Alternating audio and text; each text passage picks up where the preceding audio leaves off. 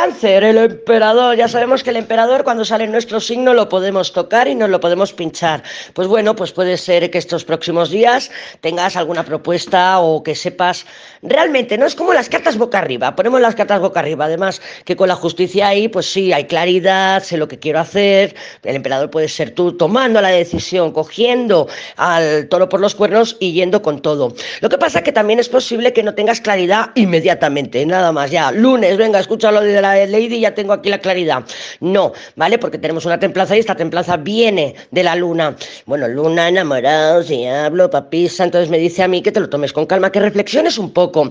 Si es alguien que te pone una propuesta sobre la mesa, valórala, valórala, estudiala, pero deja que las cosas se vayan manifestando, cáncer. Yo creo que es de los, de los signos que mejor le ha salido. ¿Vale? De lo que mejor, porque bueno, tenemos salido también por aquí. Pero con este emperador, sí, es para estudiar las propuestas que te aparezcan para que tengas claridad mental de decir, bueno, pues mm, sí me interesa, no me interesa, esto va a beneficiar mis alas, esto no va a beneficiar mis alas, porque recuerda que estamos a punto todas y todos de salir del cascarón. ¡Ay, qué alegría! ¡Qué alegría!